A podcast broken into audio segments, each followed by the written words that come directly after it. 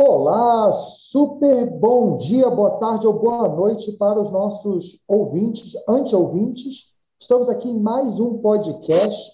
Claro que é um dos melhores, porque eu estou aqui, apesar do meu co-apresentador, Tiago Guedes, estar aqui comigo também.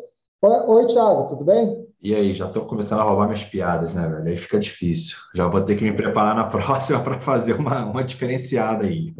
Pois é, esse é o objetivo, é só dificultar a sua vida. É que nem eu falei no outro, tem que, tem que incluir aí o boa madrugada, né? Que tem empreendedor que não está dormindo porque tem uma gestão ruim, né? Então. É só, só que assim, eu espero que ele não esteja ouvindo podcast madrugada. Porque né, pelo menos esteja trabalhando tudo bem, mas ouvindo podcast aí é um problema de insônia. Estou dando aquela procrastinada, né? Bom, falando um pouquinho de problemas de gestão, hoje o nosso convidado especialíssimo, Matheus Santiago, é um consultor de gestão, ele atua hoje com pequenas e médias empresas, mas já foi da Falcone, enfim, conheço ele há bastante tempo, a gente trava essa guerra aí da revolução da gestão dos negócios, né? A gente vê esses pequenos sofrendo no dia a dia, trabalhando 18 horas, não consegue sair do operacional e a gente, né, o Mateusão ajuda muito essa galera, também é autor de livro, best-seller. Bom, acho que ninguém melhor do que ele mesmo falar. Fala aí, Mateusão. Fala, Richard. Fala, Thiago. Tudo bem, cara? É, a gente está nessa batalha aí faz mais de 10 anos aí, ajudando empresas de tudo quanto é tipo, de tudo quanto é tamanho, tudo quanto é tipo de problema.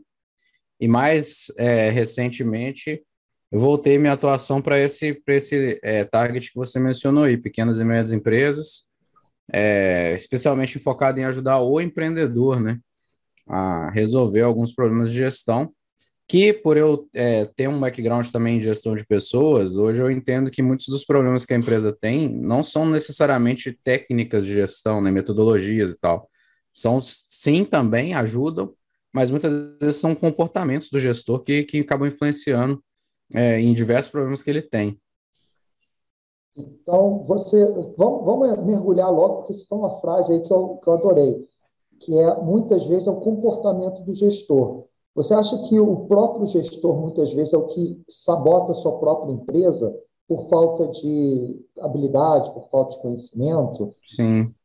É, então, assim, muitas vezes a pessoa chega para mim, um, um caso bem comum, né? Chegam para mim e falam, Matheus, preciso de um problema de processo preciso desenhar os processos da minha empresa, é, porque, por exemplo, eu tenho um turnover muito alto e, e eu tenho dificuldade de encontrar novos colaboradores. Eu, quando o cara me fala essa frase, eu já sei que ele tem pelo menos uns cinco problemas diferentes, e não só o de processo. Às vezes ele precisa sim desenhar os processos, porque isso é uma coisa importante, identificar quais são os procedimentos, o que, que são tarefas mais operacionais, o que, que são tarefas que requerem um nível de competência maior do colaborador. Mas só nessa frase dele aí, eu já sei que provavelmente ele está contratando gente errada, ele não sabe delegar, ele não está formando lideranças. Então, é, é, são comportamentos dele, às vezes, é, é, de achar que só ele consegue fazer a atividade, e aí ele centraliza demais, entra demais no nível operacional. Então, numa frase que a pessoa chega para mim com um problema, eu já consigo, hoje eu já consigo diagnosticar, é bem diferente de empresas muito grandes, né? Quando a empresa grande chega com um problema desse tipo, você tem que ir lá e fazer um diagnóstico mesmo, vai ficar lá um, dois meses para entender quais são os subprocessos que estão influenciando. Mas as empresas menores aí, que nesse, nesse, nesse alvo que a gente está falando aí, empresas com menos de 30 funcionários, às vezes até bem menos, né? 3, 4, 5 funcionários, é, é, é, não é incomum a gente encontrar alguns problemas que, que são causados pelo próprio empreendedor, né? Muito, muito interessante, porque eu, eu vejo isso na prática. Assim, aqui na escola, o Tiago atrapalha a gente toda hora. Tá? Então, não podia perder a piada. O negócio é tão bom que tem que ter um gestor ruim para deixar a vida um pouco mais com emoção, né? É para servir de exemplo, né, para os alunos e tal. A gente não, cria mas, cases. É, mas não, brincadeira. E, e o que eu o, pelo que você está falando, muitas pessoas entram achando que tem um problema de processo de gestão, mas é um problema de liderança. Um problema que ele tem de não saber lidar com pessoas, não saber contratar, não saber. E, e aí ele fica achando que ele precisa fazer, às vezes, um MBA, né, que o MBA vai ensinar mais gestão do que liderança. Vai... Quer dizer, ele não ensina muita coisa, mas vamos fingir que ensina alguma coisa. Ah, mas aí ele vai ver muito mais esse hard skills mas de fato o que está faltando são soft skills, a parte comportamental dele. Exato. E assim, é, é, quando tem sócio, então, aí complica mais ainda, porque geralmente eles não têm muito bem definidas as atribuições de cada um, e aí joga para um problema que seria mais. Às vezes o problema existe, tá? Então, assim, existe, por exemplo, problema de processo, ele é real. Normalmente as empresas não têm isso desenhado, as pessoas não têm essa skill de, de, de desenhar, ou às vezes vai lá, faz um curso rápido, uma coisa assim, e faz igual a cara deles, né? Então fica. Define, às vezes faz um processo mais ou menos, sem os, os procedimentos identificados, sem a, a jornada do cliente estabelecida. Então faz ali meio cambeta. É, mas a, o problema maior, muitas vezes, não é aquele que ele está, às vezes aquilo é um, até um sintoma, né? Relação de causa e efeito em resolução de problemas. Às vezes o que a pessoa está relatando, na verdade, não é, não é causa, é um sintoma. E, e por exemplo, é, quando as, a, os, os, colaboradores não conseguem fazer aquilo que é esperado deles, é, a pessoa vai lá e relatar porque não tem processo. Na verdade, é porque não, tem, não teve treinamento, não teve desenvolvimento, as pessoas foram contratadas errado, não tem o estabelecimento do desenvolvimento de cultura, então cada um faz o que quer ali dentro. É, são, to isso são todos problemas do, do empreendedor, né? Aí tem desalinhamento entre sócios, os sócios não sabem exatamente é, quem que é o responsável pelo quê e o que, que a empresa deveria ser, e, e vira uma, uma bagunça, né? Que é aquele, aquele chamado caos gerencial. É, vem disso, né? Cara, isso aí é, é muito legal, porque 100% dos meus clientes também chegaram com problemas de processo. E até hoje eu nunca desenhei um processo na minha vida. É, é é processo e eu preciso vender mais, né? São as duas coisas que eles falam, né? Isso é tudo sintoma, né, cara? É, é o que você é. falou. É, é, o que ele sente na, na, na ponta né, do, do, do, problema. Porque quando a gente, é a mesma coisa falando do médico. A gente vai no médico e nem fala, cara, tô com uma infecção. Você fala, tô com febre, tô com uma dor aqui. Um empreendedor é a mesma coisa, né? Ele chega com, com um sintoma. Mas, cara, tem um ponto aqui que eu acho interessante, que é, é, é um ciclo que eu vejo muito acontecer. Né? O cara chegou, beleza. E aí ele fala que quer crescer, quer montar uma equipe, aí ele começa a microgerenciar, né? Fica atrás do cara, começa a ver todo e-mail que ele, que ele escreve, ele entra em burnout, porque está trabalhando pelos outros, tal, tal, tal. Aí ele começa a ler sobre delegação. Aí ele chega um dia na empresa e fala: galera, agora eu quero que vocês entreguem a empresa eu estou delegando para vocês. Ele faz a famosa delargada. Obviamente que dá merda. Ele fala que sabe essa porra de gestão não funciona, eu vou trabalhar sozinho, ou então eu vou contratar só júnior e tra transformar como escravo. Cara, por que, que você. Né, ele fala da questão comportamental. Como é que você faz esse link do comportamental, ter essa cabeça de microgerenciar, delargar, depois largar tudo para cima? Como é que você corrige isso aí nos seus clientes? Cara, uma, uma coisa assim, né, é, que é, deve ser comum também para você, que é o seguinte: o cara, o empreendedor que chega me procurando, ele não, ele não chega do nada. Ele não é um cara que está começando, geralmente não é um cara que está começando um negócio.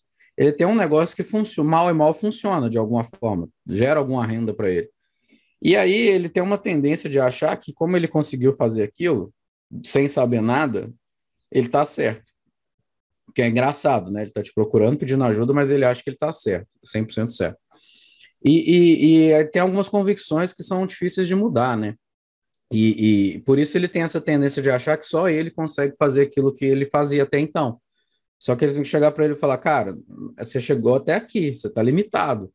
Se, se você quer ganhar mais, ter mais liberdade, mais tempo, se envolver menos na operação, então você precisa aprender a sair, a sair disso.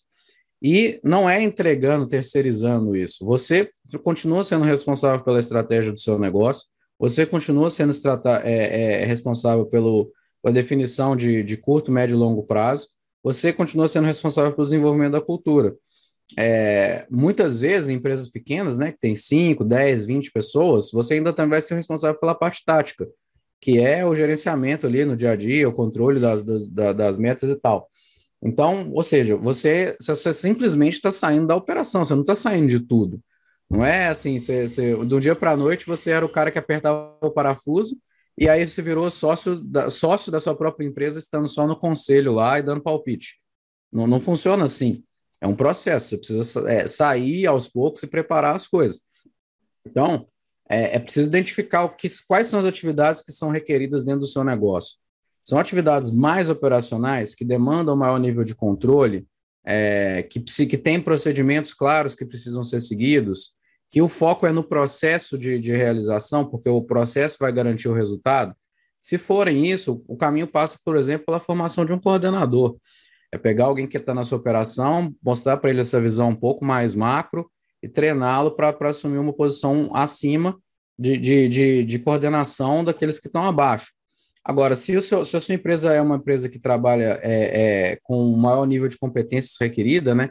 Ou seja, você, você consegue escrever menos o que a pessoa precisa fazer ali no passo a passo, é mais uma diretriz. Então, o foco está no resultado, são pessoas profissionais mais qualificadas e tal. Aí você, você, necessariamente precisa estabelecer quais são os padrões que elas precisam alcançar. É, trabalhar com alguma metodologia de desdobramento de metas, o Thiago, por exemplo, é especialista em OKR, eu conheço muito bem o GPD, que é a metodologia que, que é utilizada na Falcone, existe o BSC, ou qualquer uma outra, estabelecer quais são é, é, os entregáveis e fazer uma gestão ali mais de acompanhamento é, é para saber né, se, como, é que anda, como é que anda a situação, dar oportunidade de treinamento, desenvolvimento, com foco mais lá no resultado lá na frente. Agora, se você só, como você falou, você, nos dois casos, se você só delarga, não, não resolve. Você tem que ser preparado para fazer essa transição, seja lá qual for o caso é, do tipo de atividade que é desempenhado dentro do seu negócio. É, é curioso, o Thiago trouxe essa coisa de delargar, né?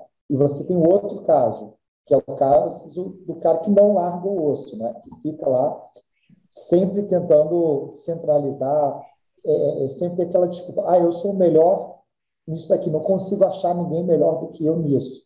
Uma vez eu estava com, com um americano, um cara que, assim, muito bem sucedido, tinha feito vários IPOs e tal, e ele falou para mim uma vez, ele falou o seguinte, vocês latinos têm a percepção que os seus filhos são as melhores pessoas para tocarem os seus negócios. E aí você faz um negócio e automaticamente você quer trazer o seu filho para trabalhar com você. Seu filho não é a melhor pessoa. Você não é a melhor pessoa para tocar seu negócio, muitas vezes. Então você tem que saber desenvolver e achar pessoas melhores que você para que você possa não delargar, mas delegar e sair cada vez mais da operação. Então, eu particularmente não acredito muito nessa coisa de não tem ninguém melhor do que eu. Aí eu sou melhor copy, eu sou melhor em tráfego. Sou... Cara, você não é melhor. Você, você só não é bom em achar alguém melhor que você. Só isso, mas que tem ah, e, e tem. Se fosse tão bom assim, no mínimo conseguir identificar o que precisa ser feito, né? É. Ou formar alguém para ficar é, no seu. É, porque se a, pessoa, se a pessoa precisa pegar e fazer, é porque ela nem sabe exatamente, ela vai improvisar. Ela, ela, ela acha que ela é a melhor, porque assim, se, se você, cara, eu preciso que seja feito tal coisa, de tal forma. Se ela sabe exatamente o que precisa ser feito, se for um negócio muito procedimental, ela vai escrever um procedimento vai identificar um processo, escrever um procedimento e vai treinar alguém para fazer. Se for algo que requer mais competência, ela vai, vai ter clareza do objetivo e vai saber quais são, qual é o perfil de competências necessário para atingir aquele objetivo. Ou seja, nos dois cenários, existe uma, uma inteligência por trás aqui que é identificar exatamente o que precisa ser feito. Quando a pessoa fala que não, eu sou o melhor para fazer, se eu não fizer, a qualidade não, não chega nesse nível e tal, é exatamente porque ela não consegue fazer isso. Ela vai improvisar e ela vai chegar num resultado qualquer que ela vai se auto-justificar dizendo que o resultado dela é melhor. E muitas vezes nem é, né? Mas como ela não vai punir a si mesma, ela não pode se mandar embora, ela vai falar: não, o que eu fiz aqui é o que está certo. É, então não tem clareza exatamente do que precisava ser feito. Se ela fosse tão boa assim, o, o, o, cara realmente muito bom, ele sabe exatamente o que precisa ser feito e ele consegue treinar alguém para fazer. É, ou achar uma pessoa que tem um perfil de competência até superior ao dele mesmo e passar a diretriz para que a pessoa faça. É.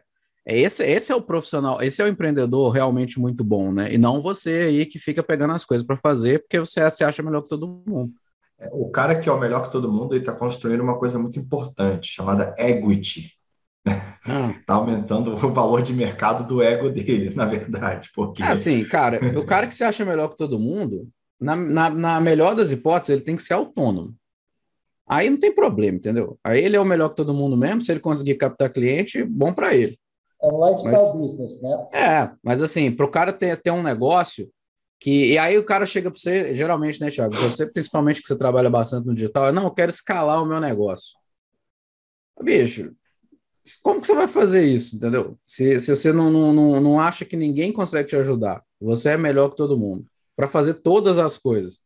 Ele, não existe. Esse é um ponto muito legal que o cara chega para mim e fala assim, Thiago, estou com problema de processo, mas eu sei exatamente o que, que eu tenho que fazer para crescer. Aí eu falo. Tchau, tchau. Aí eu falo, mas, mas, por que, que você não consegue? Por que, que você não fez? Por causa do processo.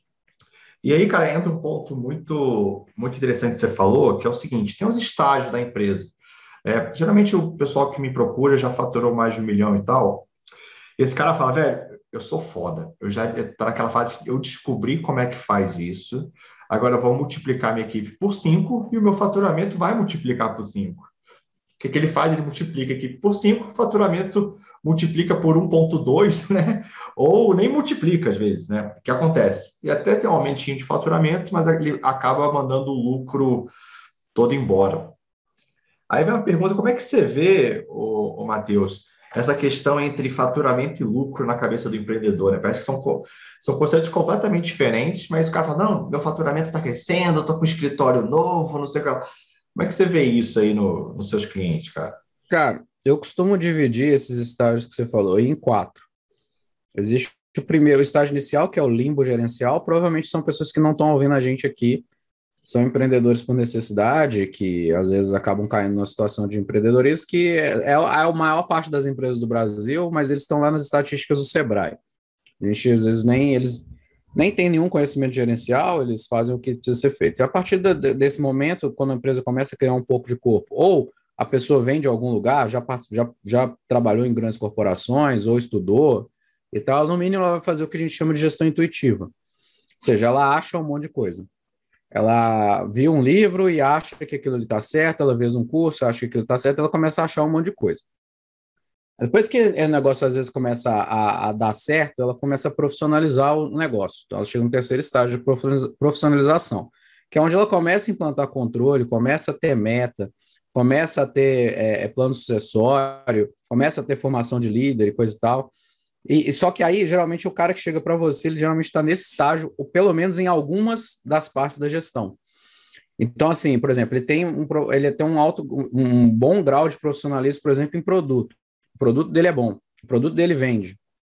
Só que, às vezes, o financeiro dele ainda tá, é intuitivo, o marketing dele não é lá grandes coisas, é, é, por exemplo, a gestão de pessoas dele não existe, é, e, ou seja, ele, ele tem um produto bom, ele está profissionalizado em operações, por exemplo, mas, talvez ali um pouco na parte comercial, mas o resto dele está muito ruim. E aí ele quer chegar no grau de excelência, que é o, o topo do estágio, né, que é onde você começa a, a, ter altas margens, começa a ganhar disputa em mercado concorrencial, criar diferenciação, é, e começa a, a, são, são situações em que 1% faz muita diferença, então se você crescer 1% ali, é, em termos absolutos, vai, vai, vai fazer muita diferença. Aí o cara quer, quer chegar num grau de excelência porque ele acha que tem uma parte que está muito boa, só que o resto dele não está não tá nada bom. E aí, cara, você fala assim, ô bicho, mas é, é, isso que você fez aqui é legal, sucesso e tal, mas tem um monte de outras coisas aqui que vão te ajudar a melhorar. E aí entra essa confusão que você falou aí de faturamento e lucro, entendeu?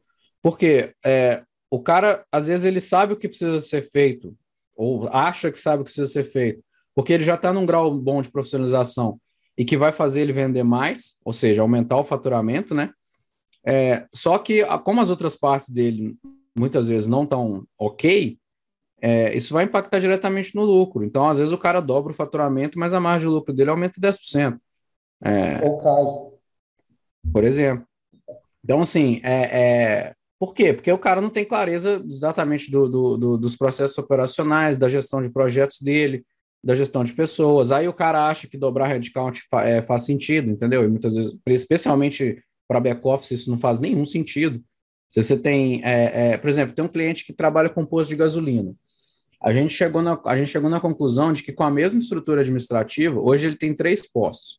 Com a mesma estrutura administrativa, ele conseguiria rodar seis. Ou seja, tem um ganho de escala. Lógico, é difícil chegar em seis, porque é um investimento pesado, né, para abrir um posto novo e tal. mas a gente dilui muito o custo administrativo se com, com, com uma operação de escala maior, né? Tem uma operação ali que ela é mais clara, né? A quantidade de gente que trabalha lá na operação, ela é assim, é, é praticamente linear, né? Então, se eu dobro o número de postos, eu dobro o número de pessoas lá na operação, mas no administrativo não. E a gente já conseguiu identificar que hoje existe é, é, é, uma ligeira ociosidade da equipe administrativa.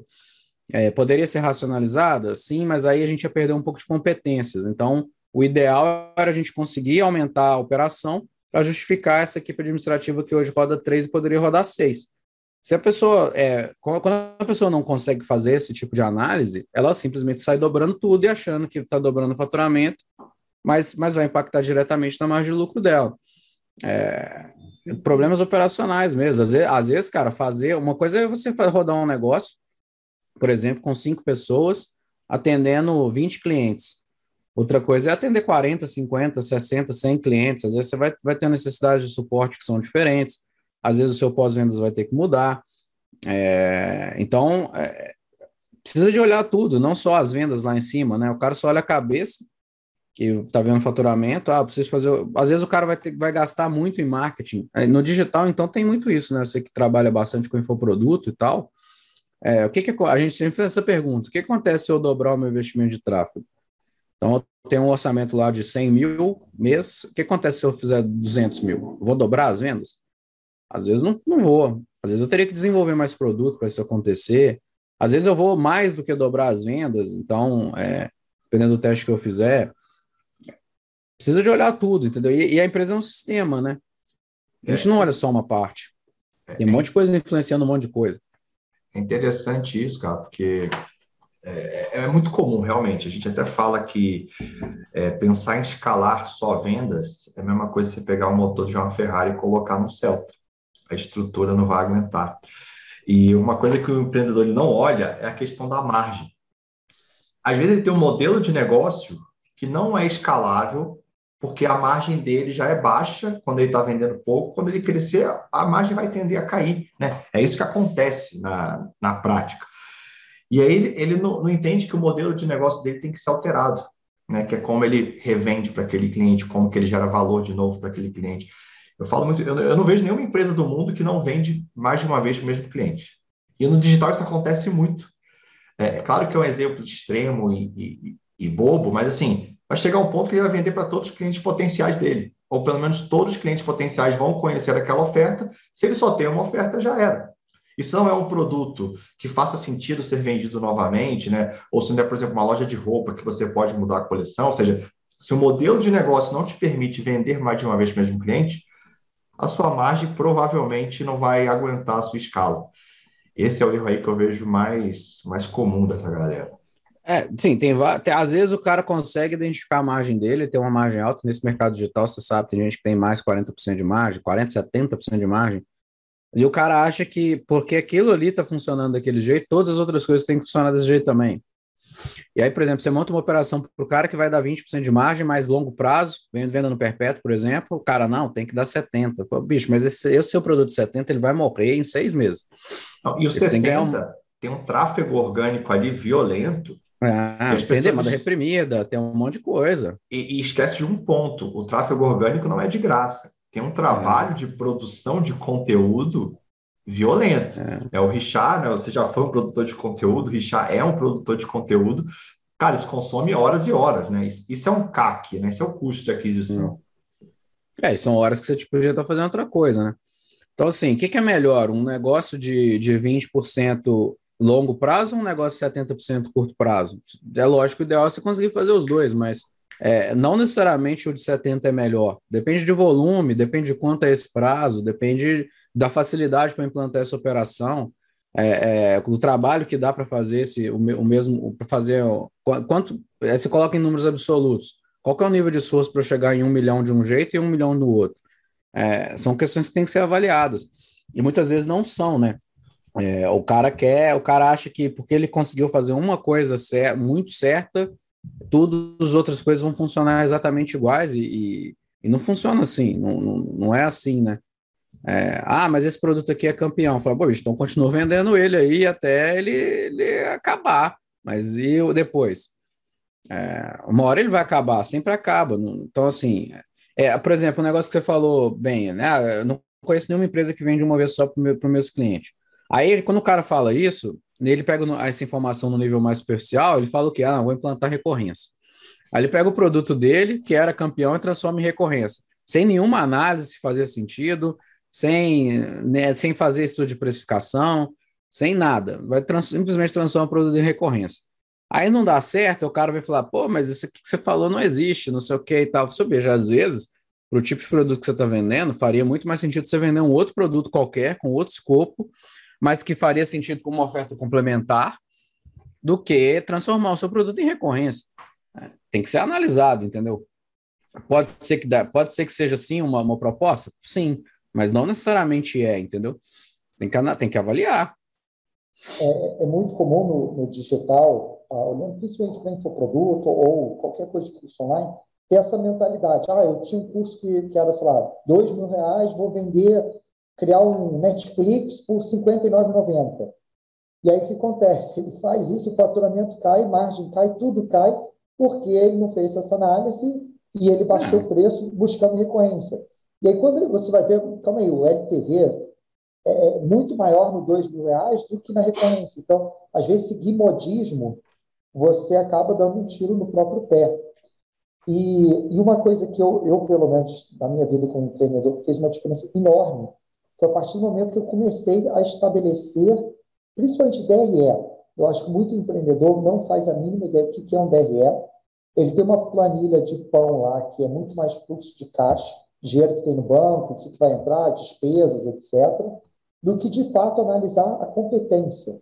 Né? E aí, quando eu falo analisar competência, é profissionalmente férias, profissionalmente de terceiro, é fazer o um modelo contábil mesmo, que vem do seu contador e não da sua planilha ou do seu estagiário.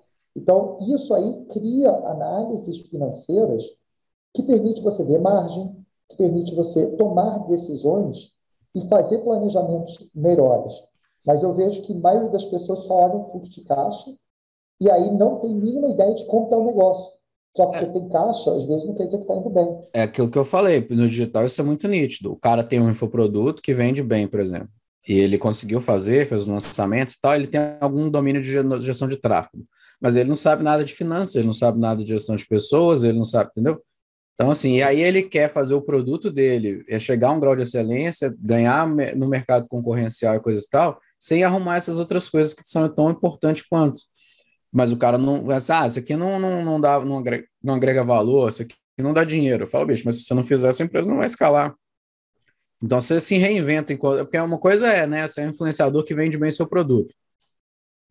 Arruma outro produto e vai vender e vai fazendo uma. Vir, fazer, conheço algumas pessoas que são assim, não tem interesse nenhum em virar empresário. Eles montaram uma máquina de vendas que trabalha com a imagem deles, eles estão constantemente criando produtos e tá, e tá legal, não tem problema.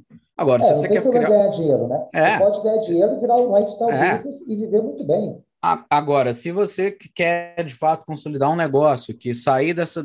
que para de trabalhar só com 100% com a sua imagem, que tem, que tem processos definidos, tem outras pessoas trabalhando e coisa e tal, bicho, aí você precisa melhorar em tudo, não é melhorar em uma coisa só, entendeu? Não funciona Sim. assim. Tem um cliente meu que a gente fez uma análise recentemente, e a gente pegou e, e, e fez uma coisa parecida com isso que você falou é, de, de, pegar os produtos e transformar numa assinatura. Só que a gente fez isso para uma parte da, da matriz de produtos, eram os produtos de entrada dele, a gente jogou elas na recorrência, porque aí a gente trabalha com um lead mais aquecido e a gente aumentou o preço do produto final.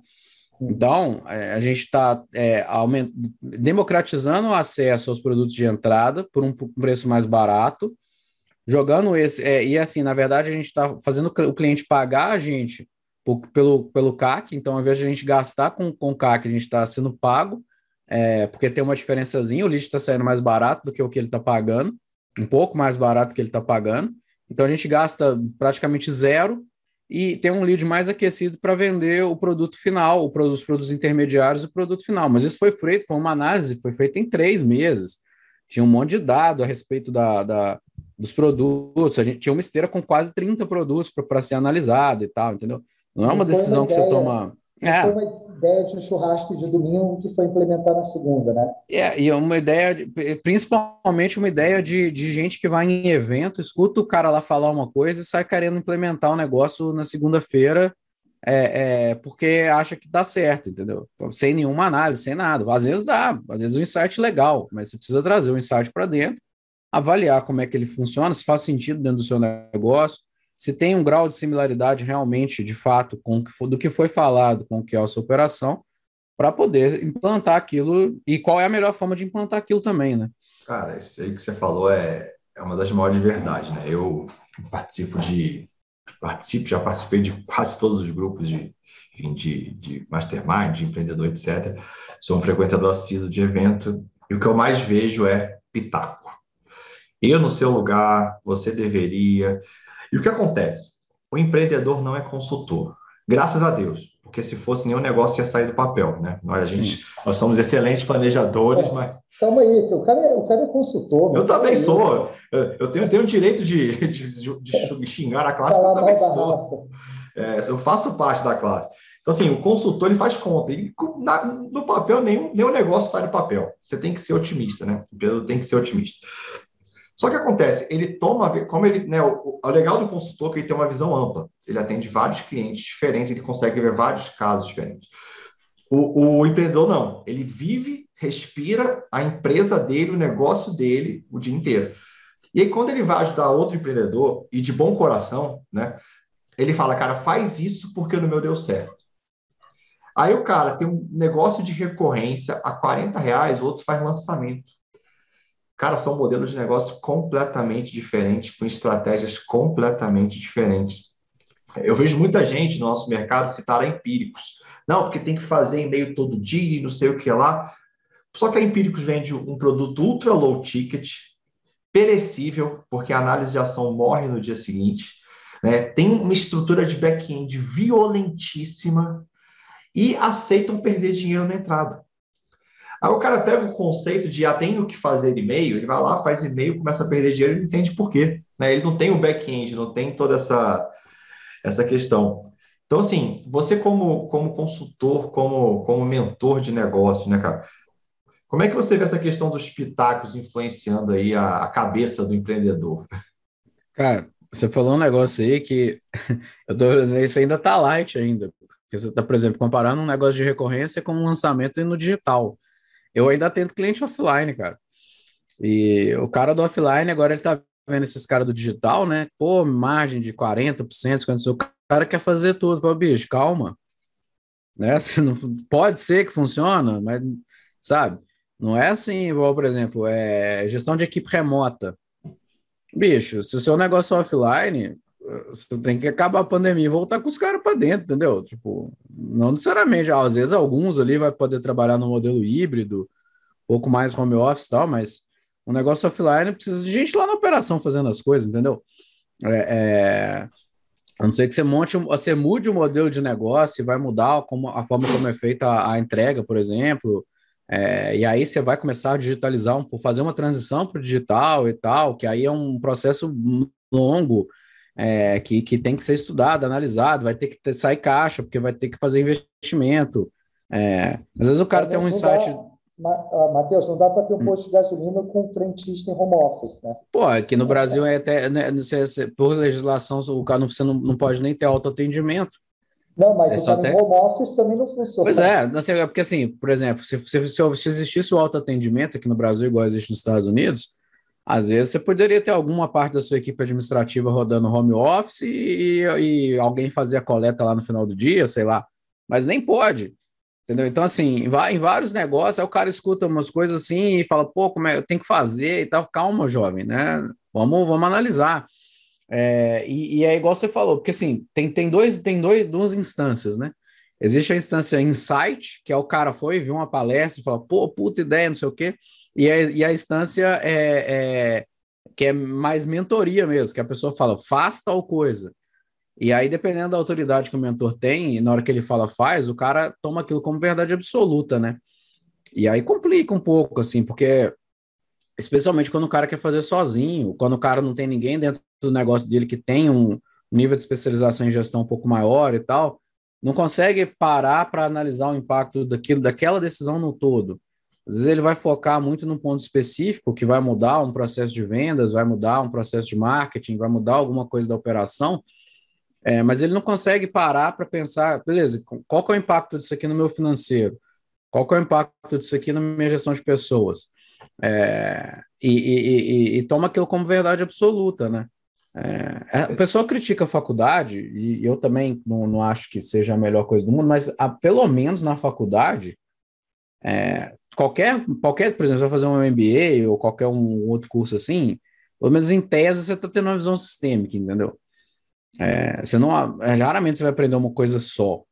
Então, assim, beleza, muitas vezes o conhecimento é defasado, tem, tem é, falta de vínculo com a prática, é arrastado e coisa e tal, mas na faculdade raramente você vai, você vai chegar, vai ter alguém que vai falar, faça tal coisa desse jeito aqui, especificamente, faça agora, né? Geralmente é um, você tem um tempo maior para processar as informações e coisa e tal, não sei o quê.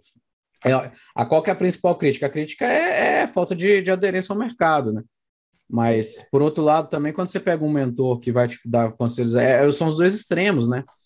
A gente precisa, por exemplo, o projeto de vocês ele é excelente por isso, porque a gente está um pouco mais ligado com a prática, mas a gente está discutindo as coisas. É, eu sei que vocês fazem uma, uma, dinâmica lá da liga, né? Que é onde a pessoa passa as experiências que ela tem, é, mas não no sentido de falar faça tal coisa, fala eu fiz assim, talvez dê certo para você. É, se, se, você quiser, eu posso te ajudar a explicar um pouco melhor o que, que é a minha situação, ver se para você se, se, tem algum grau de aderência. É, a gente tem que fugir um pouco dos extremos, entende? É, de, de, desses radicalismos de achar que, que ah, tal fulano está fazendo, então tem que fazer também. É, cara, tudo depende. Cara, tem, olha a quantidade de empresas que são concorrenciais, fazem exatamente, vendem o mesmo, exatamente o mesmo produto, o mesmo serviço, mas que trabalham de, de maneiras completamente diferentes. Tem gestões, gestão completamente diferente, entende? É, são, são modelos de negócio diferentes e que às vezes ambos têm sucesso, um pode ter um pouco mais, um pouco menos, mas é, depende do, do que, que, o sócio quer, né? Da, da, cultura que o sócio quer implantar, o negócio é de alguém, né? Então. É... A gente vê muito isso, cara. É, tanto que a, a, concepção da, da escola foi isso. É, como é que eu trago teoria no nível suficiente para a pessoa não ficar superficial, entender o fundamento? Como é que eu aplico aquilo? Né, a gente fala muito de conhecimento, mentoria e network. Porque o conhecimento vai te dar o um mapa. Cara, você tem que sair daqui e chegar até lá. Só que durante o trajeto, vai ter um buraco, vai ter um não sei o que lá, vai ter um monte de problema que você não, não, não tem noção, né? Ter um mapa é muito fácil. Faça anúncio pago e venda mais. Pô, belo mapa, né, velho?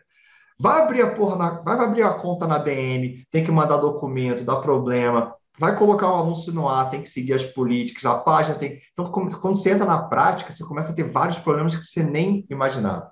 Por isso que a Sim. gente acoplou a questão da mentoria. E o networking não é você jogar pessoa num grupo com 30 pessoas. Networking é você conectar a pessoa certa com a pessoa que vai resolver aquele problema. Então a gente pensou muito nisso. Mas, cara, voltando um pouco para o tema gestão, é, gestão é foda, porque é muito difícil vender. O que acontece? Gestão é que nem academia. É um negócio que demora tempo para você ter resultado e demanda consistência. Não adianta, ah, eu fiz um planejamento estratégico e nunca. Não, você tem que revisitar, tem que fazer o PDCA, tem que fazer tudo isso. Agora, vender, venda mais, é muito sexy, né? É muito fácil. Vou dobrar sua venda, vou aumentar em 20%, é fácil vender. Então, assim, a gente tem uma dificuldade muito grande em demonstrar que, né, que a gestão é algo de médio e longo prazo. E o que eu falo é o seguinte: o jogo das respostas é fácil. Você compra, ou você estuda e faz, ou você compra com uma consultoria, uma mentoria. A gestão ela vai te trazer justamente o jogo das perguntas, fazer a pergunta certa. Você, e a gente falou muito de sintoma, você, na sua experiência, você vê que os empreendedores conseguem fazer a pergunta certa, cara? Cara, no geral não, né? Mas é, é uma questão de, de, de, predisposição ao aprendizado, né? Então, assim. Se conseguisse, ele não teria emprego, né? É. Ele trabalha a partir do pressuposto que a resposta é não. É, e assim, é, é... porque acontece o seguinte, como eu falei antes, às vezes o cara é muito bom em fazer alguma coisa. Então, ele tem um produto muito bom, ou ele vende muito bem, Ele achou uma, um modelo para vender aquilo e tal, e ele é muito bom naquilo, e ele conseguiu chegar em algum lugar. É, e a partir dali ele começa a ter dificuldades. E aí, é, na cabeça dele, é, a última coisa que ele vai pensar é em gestão. Assim. Ele acha que ele não tá, que, ele, que a dificuldade dele é por algum problema específico. E não entende que, por muito provavelmente, o problema dele é sistêmico, né? É uma análise mais, mais aprofundada que precisa ser feita. E aí, às vezes, o cara não quer aprender, ele quer que aquele problema dele seja resolvido de uma forma mágica. Alguém me passa um hack aí que eu vou implantar aqui em cinco minutos e vai resolver meu problema. Ou vou contratar fulano e fulano vai resolver. Não é assim. É um processo. Precisa aprender, precisa mudar, precisa começar a criar cultura, precisa desenvolver no nível de, de projeto e processo. É, e aí, como o cara não sabe é, é, fazer as perguntas certas, né? Para chegar, ele fica procurando solução mágica, que é para a gente é, é, é, é, difícil, assim, né? Porque o mundo hoje ele, ele virou um negócio que, que as pessoas estão muito focadas nesses, nessas transformações imediatas, né? Gestão nunca vai ser transformação imediata, não é possível. É, sempre vai ser um processo longo. Cara, empresa offline, por exemplo, eu tenho experiências em, em, em implantação de cultura de meritocracia em empresa maior, né, médias e grandes. É, a gente demorava dois, três anos para começar a ter resultado. Então, assim, fazer um projeto de seis meses para daqui a. É, é, na, a empresa trabalhava com ciclo anual, né? Depois de dois ciclos, chegar e falar assim, pô, agora tá funcionando. Agora todo mundo que está aqui dentro está alinhado, está ajustado, todo mundo está trabalhando com esse sentido. Quem precisava de sair, saiu. A gente trouxe outras pessoas já mais ajustadas no, no modelo que a gente está querendo trabalhar. Então, assim, é, muitas vezes o, o, o, empreendedor, ele, ele, ele não quer ou não tem ou não, não tem interesse, não tem saco e tal, para aprender isso, entendeu? E assim, se ele não aprender, ninguém vai fazer por ele também, não, entendeu? Então, ah, beleza, então vou contratar um consultor. Cara, contratar o consultor também não adianta, o consultor não vai fazer por você se você não estiver interessado. A vantagem, de, é, é, normalmente a pessoa que contrata um consultor, ela está pelo menos demonstrando uma predisposição a evoluir nesse sentido. É, eu parto dessa premissa, né? Se for para o cara delargar para mim também fazer as coisas, não adianta, entendeu? É, é, ele precisa ser dono da empresa dele, sabe? Se, se ele não quiser desenvolver os aspectos culturais, esse, reflexo daquilo que está sendo é, da, do, dos propósitos que estão sendo é, pregados ali dentro, esquece, entendeu? É, é curioso que você está falando aí, ah, um projeto de meritocracia pode demorar dois, três anos. Só que no digital, o cara, dois, três anos, ele está pensando em IPO, né? Sim. Porque acha que a coisa vai estourar tal. E ele não consegue olhar para, às vezes, mais que três meses. Para ele, curto prazo é um mês, médio prazo é três meses, longo prazo é seis meses. Então, como trazer essa mentalidade de parar de olhar para meses e olhar para anos? Né? Cara, olhar... assim, na verdade, assim, não precisa, né? Você precisa entender qual é o que, qual, que, que você adequa melhor ao seu negócio, mas você tem que trabalhar com um ciclo de gestão, entendeu?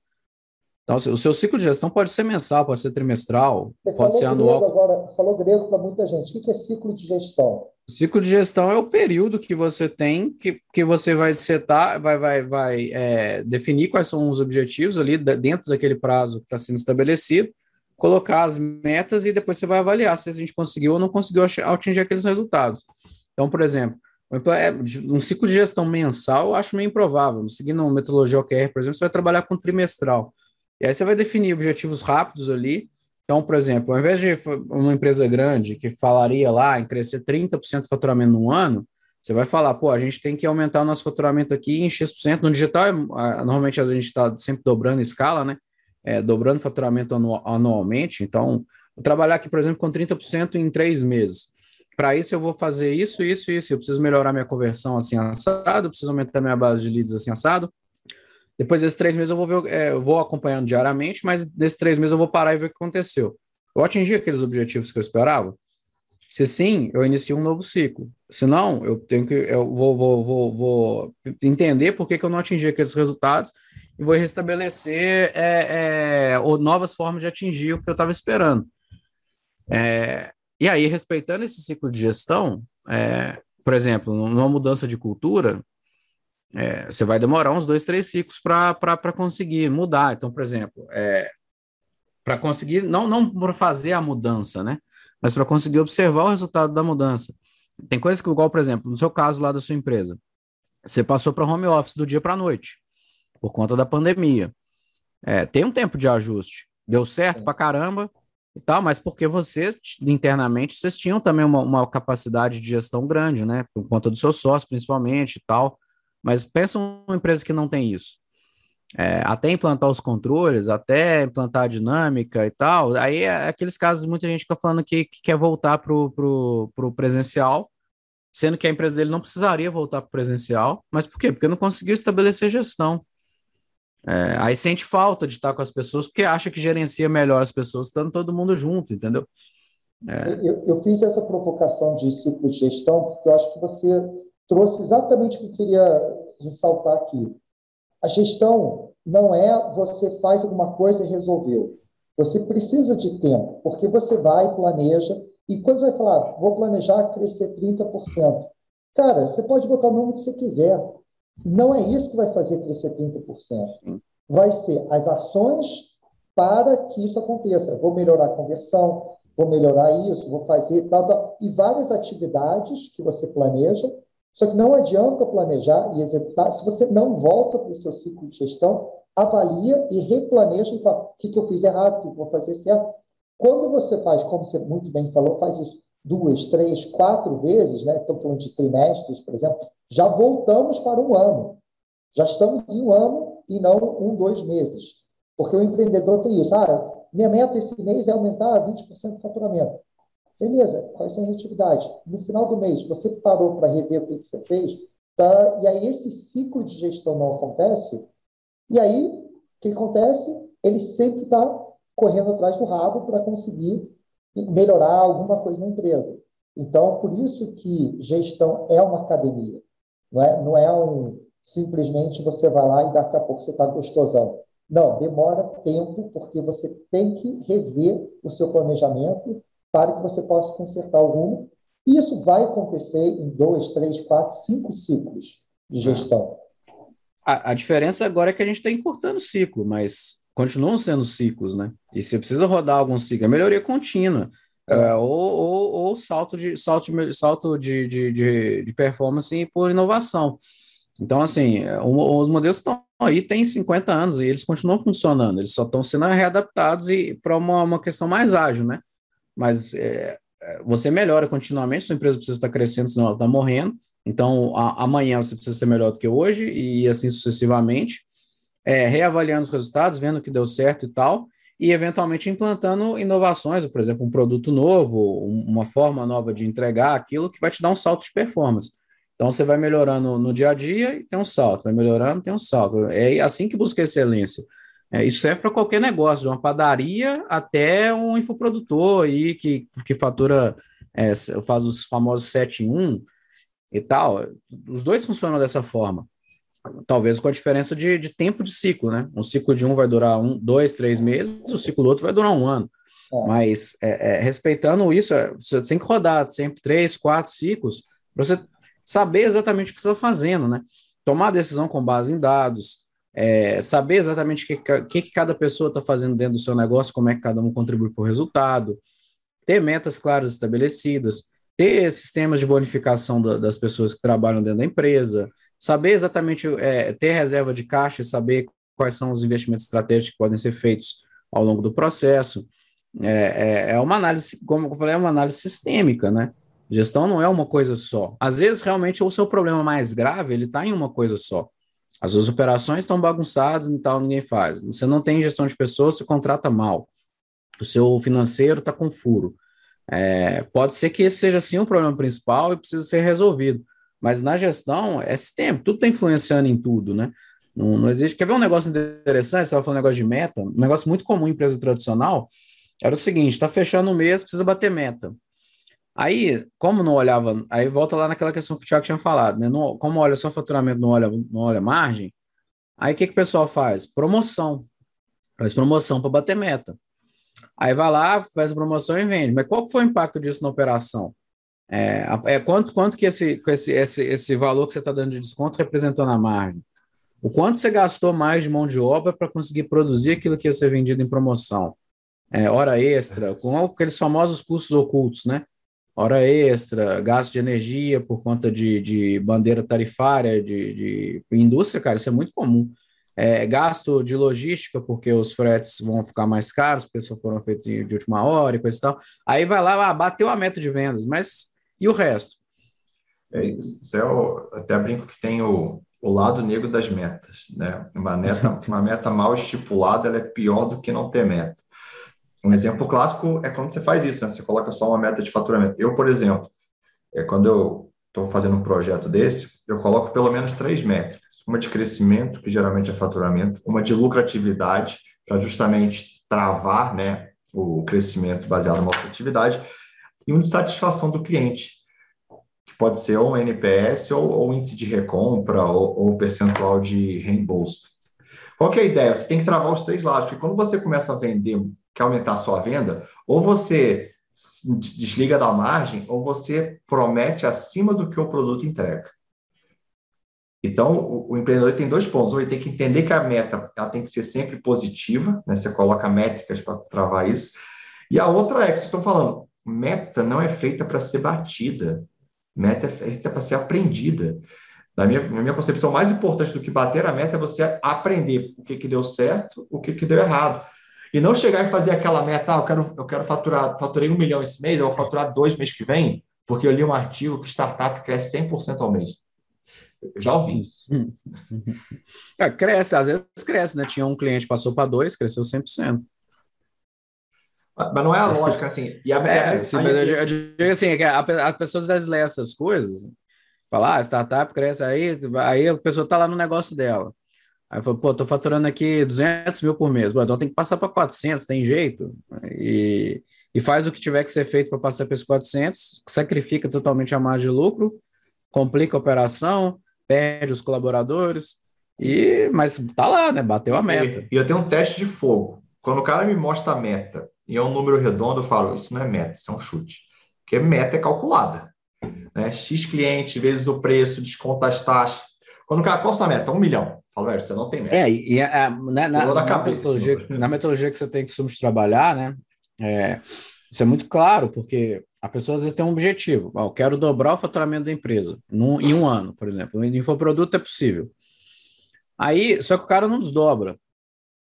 E aí ele fica com aquele número lá na cabeça, e ele vai fazer o que tiver que ser feito e tal, mas ele não desdobrou, ele comprometeu o investimento de tráfego, ele comprometeu a saúde mental das pessoas que trabalham na empresa, ele fez um monte de coisa errada lá, em nome daquele objetivo maior lá que não foi desdobrado. E, e você quer ver o pior? Chega em novembro, era para fazer 2 milhões, ele fez um. A meta de dezembro é faturar um milhão, que é o Gol faturou o ano inteiro. Cansei de ver isso, o cara empurra para frente. É. Ou, ou, ou, até pior, ele bate a meta, vai para 2 milhões, mas no final do ano, desse segundo ano, ele tem menos dinheiro do que o ano anterior, quando ele vendeu um milhão. Porque ele queimou toda a margem, gastou mais em propaganda, gastou mais em marketing, tá? e aí essa marcha foi embora, e fora o estresse que o Matheus falou. Às é, vezes é mais isso a gente a está falando só, do, só da viés monetária, que é, que é. realmente o que importa mais no ambiente empreendedor, mas aí você vai ver lá, pô, é, que, cara, hoje em dia eu faço umas perguntas para as pessoas que são o seguinte, por exemplo, você prefere é, ganhar um milhão trabalhando 14 horas por dia ou 600 mil trabalhando 7, 8? É. Entendeu? Assim, no final do bolso, que sobra para você. Assim, se você responder essa pergunta, a gente vai dar um jeito de fazer você ganhar o mesmo milhão ou até mais que isso com você trabalhando menos. Mas primeiro você precisa saber o que, que importa mais para você. É, se você está disposto a sacrificar tanto assim da sua saúde, do seu convívio com sua família, coisa e tal, pelo seu negócio, cara, sabe assim, é, então monta um lifestyle business, entendeu? A margem é muito mais alta sabe? É, faz muito mais sentido. Aí você fica aí trabalhando 14, 15 horas postando stories e produzindo conteúdo e coisa e tal, com, com duas, três, dois, dois, três freelancers te ajudando, é, e pronto, e acabou, entendeu? É, mais fácil. Mateusão, o papo tá muito bom. É, só não abro uma cerveja porque é 9h40 da manhã, mas já é sexta, né? Então já Pô, tem... que ir na academia ainda. eu também vou. Tiago, eu tenho a filosofia que em algum lugar do mundo já é meio-dia. Eu concordo. Por isso que eu bebo nesse copo, ninguém sabe que eu estou bebendo, mas enfim. Principalmente porque hoje é sexta, né? Então, meio-dia, é. ninguém. É que a, a, a fez minha, o que tinha que fazer, não dá tempo mais, não. A minha sexta é quarta-feira, né? Hoje é, é. domingo. Já é sábado, são, são quatro sábados. Mas, Matheusão, show demais o papo, cara. Muito obrigado aí pela, pela sua participação. Acho que Deu uma aula, né? Deu uma aula aqui hoje. Deu uma aula. Acho que um dos, dos podcasts mais técnicos é, né, mais direto ao ponto, a gente discutiu um monte de coisa aqui super interessante.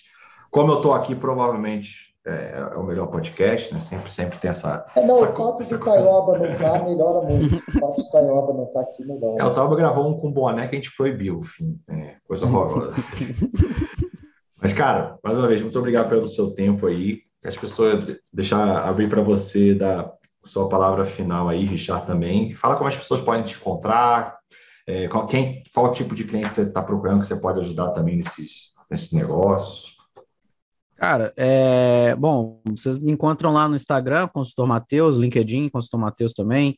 É, me encontram no, no, no, no nos produtos que eu tenho aí, veneno, mentorias e, e consultoria e tal, então são é, as formas que eu tenho hoje para ajudar. Também participo de muitos grupos aí, como, como o Thiago, então também estou sempre por aí, pelos eventos e tal, então podem me encontrar. Também sou professor, dou aula em alguns programas de pós-graduação, tentando mudar um pouco a cabeça do pessoal e fazer um esquema meio anti-escola em instituições oficiais. é, enfim, estou por aí. É, hoje eu trabalho mais, mais com clientes é, de pequeno e médio porte que interessados em trabalhar em fazer trabalhos online, né? Então, independente de, de do negócio ser offline ou digital, é, mas hoje eu não trabalho mais presencialmente, não faz mais sentido. São custos muito altos e, e trabalhos é, pouco efetivos. Prefiro trabalhar no modelo de acompanhamento. É, em breve também vai ter aí alguns cursos, alguns outros materiais que eu, que eu pretendo desenvolver nesse sentido. E a palavra final que eu queria deixar aqui, cara, é isso, é que gestão é sistema, né? É uma análise sistêmica não é uma coisa só que melhora que vai dar resultado, às vezes é, tem algum problema assim pontual que precisa ser resolvido, mas a gente tem que olhar o todo. E não é do dia para a noite, não é hack, não é dicasinha, é estudar, trabalhar, melhorar, medir é melhoria contínua, é, é, focar no futuro, pensar em crescimento é, no curto, médio e longo prazo, é, desenvolver e crescer. Então, assim, para quem quer trabalhar com quem quer trabalhar com lifestyle business, eu até já ajudei algumas pessoas a montar uma operaçãozinha ali que é racionalizada, mas é, quem quer montar empresa, quem quer ter empresa mesmo, de fato, precisa buscar isso aí, né, ou com consultoria, ou é, com o curso, com qualquer outra coisa, mas sair do, do raso, parar de, de ficar seguindo só insight e verdade absoluta de mentor, é, buscar, buscar entender como é que funciona essa operação, eventualmente se precisa ser feita alguma alteração no modelo de negócio e tal, mas é, é, é, é entender que a gestão não é do dia para a noite. as pessoas não conseguem, aquela famosa frase, né? Eu demorei 10 anos para fazer sucesso do dia para a noite. É, gestão é isso, cara. Não, não, tem, não tem mistério. Legal, muito bom, muito bom. E você que está ouvindo aqui e está querendo aprender mais sobre gestão, querendo profissionalizar seu negócio, querendo, querendo ganhar escala, vem para a escola. A gente consegue ajudar você a fazer isso. E se você já é um anti-aluno, sai do sofá e indica um amigo aí para entrar na escola, porque a gente realmente está conseguindo transformar várias empresas aí no Brasil. E a propósito, a aula dessa semana aí, semanal do Mateusão também. Então só vai ter acesso aí quem está dentro do grupo. Sem falar na possibilidade de fazer uma mentoria também aí com o pessoal que tem lá de gestão. Eu, Richard, uma galera bem, bem forte aí para trocar uma ideia sobre o assunto. Não, Tiago, tem, tem gente melhor que você, mas tudo bem. Então, é que a gente tem que vender nosso peixe, né? Eu aprendi ah, é. a vender. Tá certo. Né? Tá Não é brincadeira. Mas é isso. Então, muito obrigado quem está aqui ouvindo. Matheus, principalmente aí, obrigado por seu tempo. E aí eu vou despedir aí, dando o que eu sempre falo: bom dia, boa tarde e boa noite. E boa madrugada aí para os malucos. Valeu. Valeu. Valeu.